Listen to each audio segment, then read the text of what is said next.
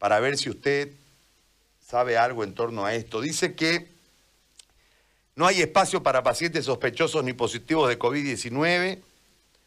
El especialista en emergencia de medicina interna está con baja médica, los pacientes críticos están al cuidado de un médico general.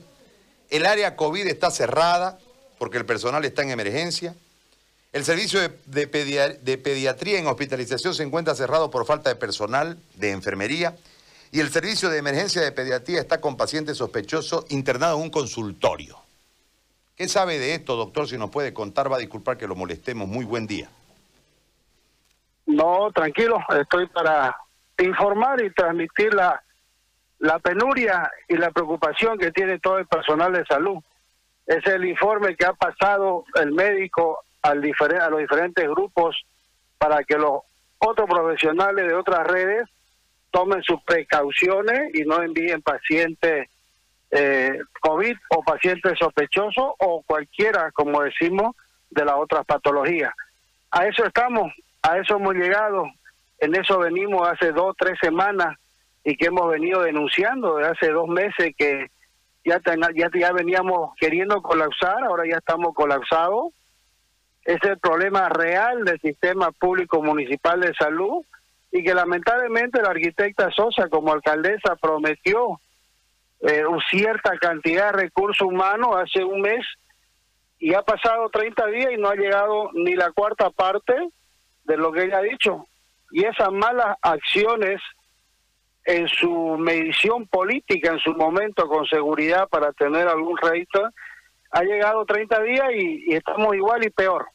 Y no solamente pasa en el hospital de la villa, pasa en los otros hospitales públicos, está pasando en el francés, pasa en la Pampa, pasa en, en, el plan 3000, el Bajío. Así estamos, Gary, y nadie, nadie aparece para dar una solución nosotros ya no sabemos de qué manera decirle al inspector del trabajo, venga, vamos, vea las condiciones de trabajo de los colegas. Este señor, el nuevo fiscal, es nuevo, ya le pasamos una nota el día ayer para que nos acompañe y vea cómo se está atendiendo en su condición de proteger la salud de, los ciudadanos, para que también cite las autoridades y vean que no tenemos las condiciones, que, las, que los pacientes están falleciendo y que eso hay una responsabilidad también civil y administrativa. Alguien tiene que tocar los puntos y alguien tiene que parar este tema político, porque el único que sufre es la población. Nosotros podemos sufrir de todas las mentiras que nos hacen, pero la población es el que sufre final, la población es el que ve a su familiar fallecer en diferentes etapas ya. Cuando dicen diferentes etapas, doctor, ¿a qué se refiere? ¿Fallecimientos en diferentes etapas? Primero, personas que no pueden llegar a un centro de salud o a un hospital terminan falleciendo en su domicilio.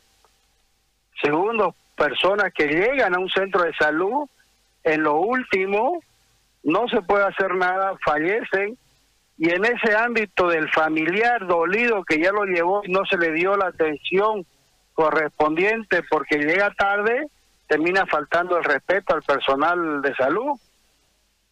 Otra etapa, los pacientes que mueren en ambulancia, en las movilidades, acordémonos el que murió en una camioneta, el que murió en, en las ambulancias, y por último, una vez llega a un hospital y no hay los no hay los equipos necesarios para poder salvar a un paciente. En esa etapa me manifiesto porque no tenemos las condiciones para poder salvar vidas.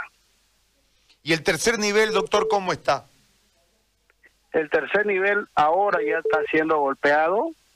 Ya los secretarios de los CIRME están manifestando la baja de todo el personal, está manifestando la baja de los jefes de servicio y van a hacer un informe el día de mañana para decir cuáles son los servicios que también se están cerrando y van a empezar a cerrarse por falta de personal. También el tercer nivel está siendo golpeado y también no nos vamos a callar si es que no hay las reposiciones correspondientes en ese tema. Muy bien, doctor, yo le agradezco por este contacto. Qué lástima que sea tan malo el pronóstico y que nos impaciente aún más esta situación. Le agradezco muchísimo, doctor Echazú. El agradecido soy yo y ojalá que la posición política y de show de las autoridades municipales se acaben, que tomen su responsabilidad administrativa y que no quieran delegarla y querer atacar al sector salud, que cumplan, que no nos mientan para que nosotros podamos tener los elementos necesarios y atender a la población. Queden a su órdenes. Muchas gracias. Gracias. El doctor Echazú.